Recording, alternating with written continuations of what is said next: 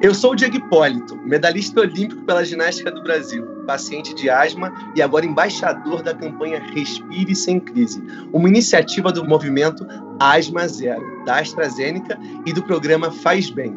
Convido você, junto comigo, a aprender mais sobre a asma para eliminar os sintomas limitantes da doença, respirar e viver de uma forma mais saudável e plena.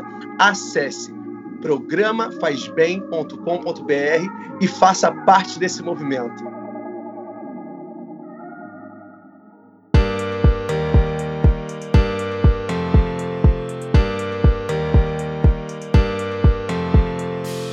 Seja bem-vindo a mais um episódio do podcast Respire Sem Crise um espaço para a gente conversar, trazer informações confiáveis e tirar dúvidas sobre a asma.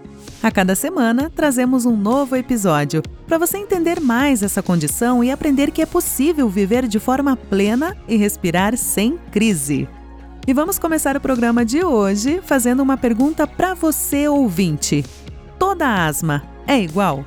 Se você conhece uma pessoa que tem asma e conversou com ela sobre isso, já deve ter percebido que a asma varia muito de pessoa para pessoa e inclusive durante a vida de um mesmo indivíduo. Inclusive, a gente falou um pouco mais sobre isso lá no nosso primeiro episódio com o nosso embaixador Diego Hipólito.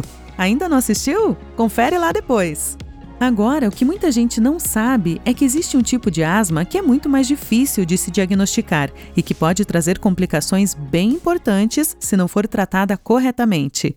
A gente está falando da asma grave. Pelo nome, pode parecer simples, que é apenas uma forma mais grave da doença. Mas a asma grave tem peculiaridades específicas e é por isso que a gente vai convidar o Dr. José Roberto Megda, pneumologista pela Unifesp e diretor da ABRA, Associação Brasileira dos Asmáticos, para falar sobre esse assunto.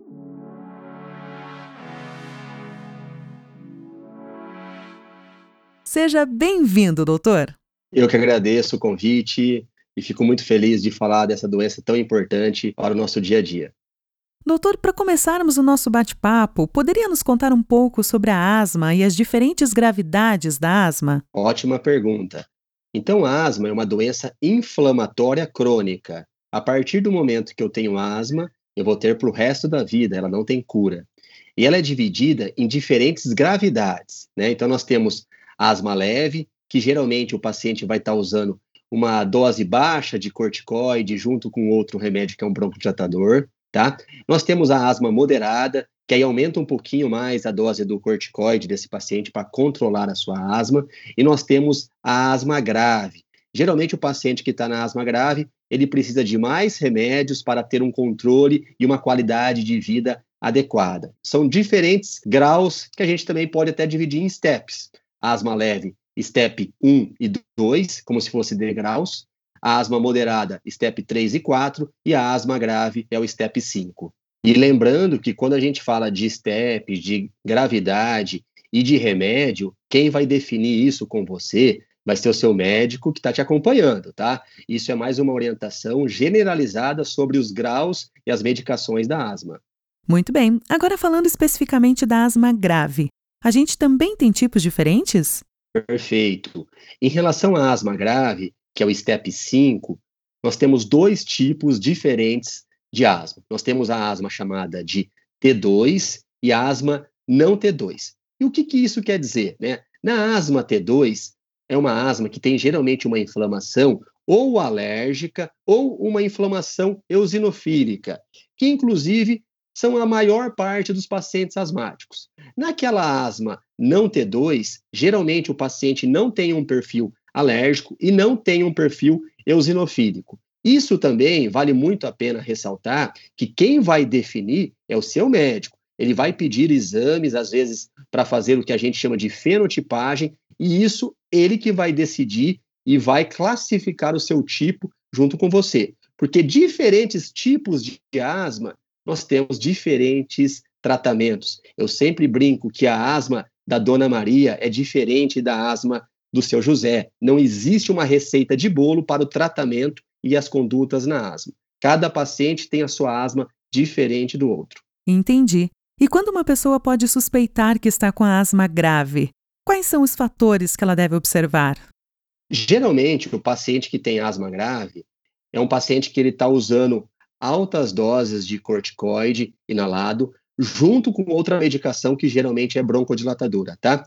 E esse paciente, mesmo usando a medicação corretamente, mesmo o médico avaliando doenças que pode ocasionar um não controle de asma, mesmo fazendo uma ótima adesão, esse paciente ele ainda tem dificuldades em respirar. Às vezes ele está tendo que acordar à noite porque ele tem falta de ar, está tendo que fazer medicações de resgate. Esse paciente, ele provavelmente é um paciente que ele tenha asma grave.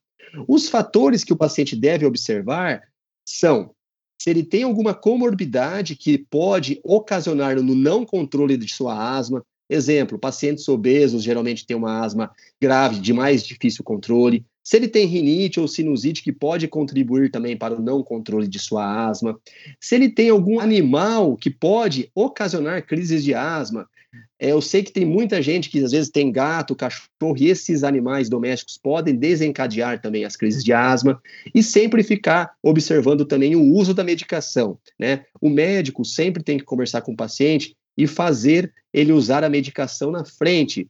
Porque tem muitos pacientes que acreditam que estão usando as medicações inaladas corretamente, mas falta alguma coisa para ser 100% normal ou eficaz a medicação. Então, nisso a gente pode orientar o, o paciente, nós como médicos, profissionais de saúde, para melhorar a adesão e, às vezes, inclusive, tirar o paciente desses desse status de asma grave, podendo inclusive reduzir remédio para dar um controle em outra etapa, como moderada, leve, só fazendo esses ajustes e tratando essas comorbidades. E a partir do momento que alguém é diagnosticado com asma grave, quais são os tratamentos que ela tem disponível? Para o paciente que deve ser chamado de asmático grave, ele tem que estar usando no mínimo duas medicações corretas e contínuas. São elas corticoides inalados e broncodilatadores beta-agonistas de longa ação.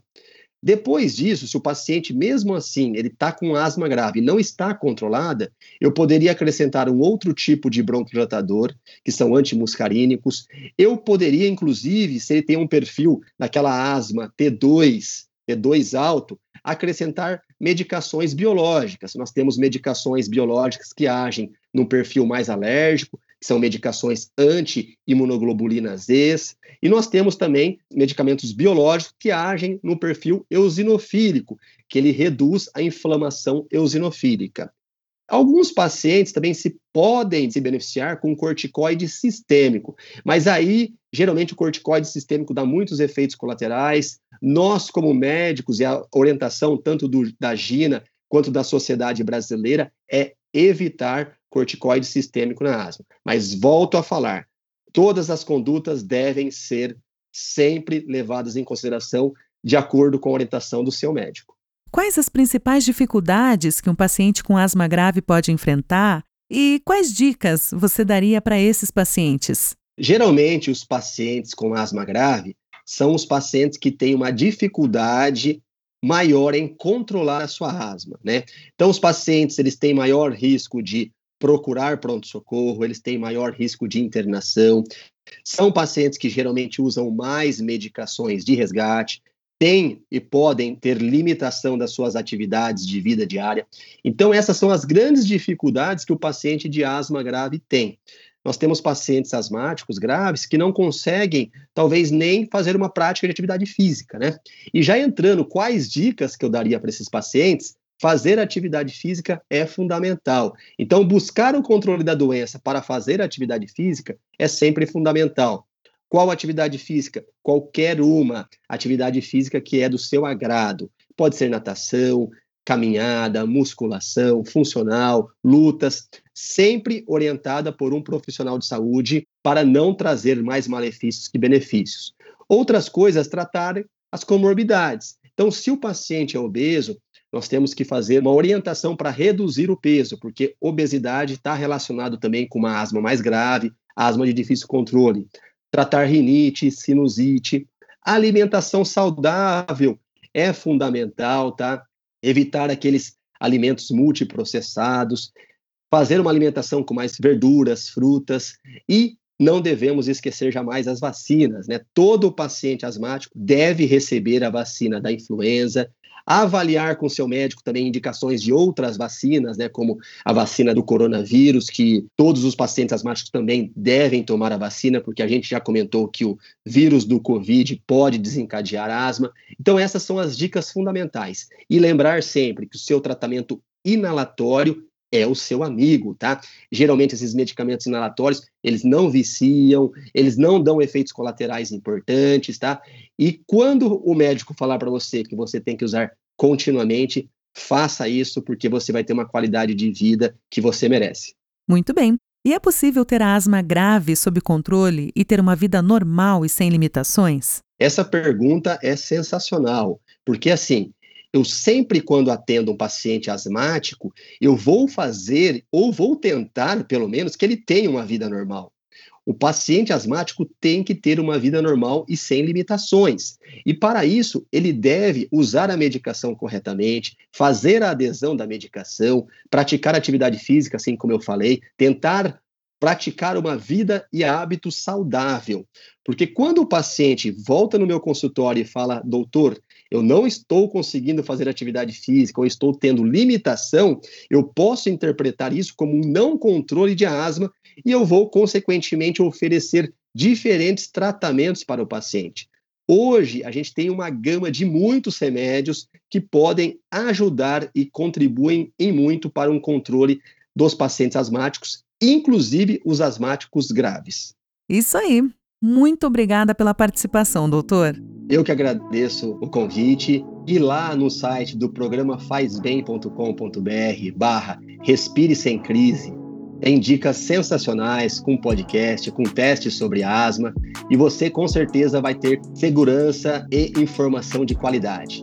E também vale a pena seguir o Instagram do programa Faz Bem, é arroba fazbem, underline, AstraZeneca. Sempre um paciente asmático tem que ser bem informado, então busque boas informações e o programa Faz Bem sempre traz informações para vocês. Um grande abraço. E se você quer saber ainda mais sobre a asma, a asma grave e como mantê-la sob controle para viver e respirar de forma plena, já sabe, né? No site do programa Faz Bem da AstraZeneca tem muito mais dicas para você respirar sem crise. Acesse lá www.programafazbem.com.br ou no Instagram, arroba fazbem, AstraZeneca. A gente se encontra no próximo episódio. Até lá!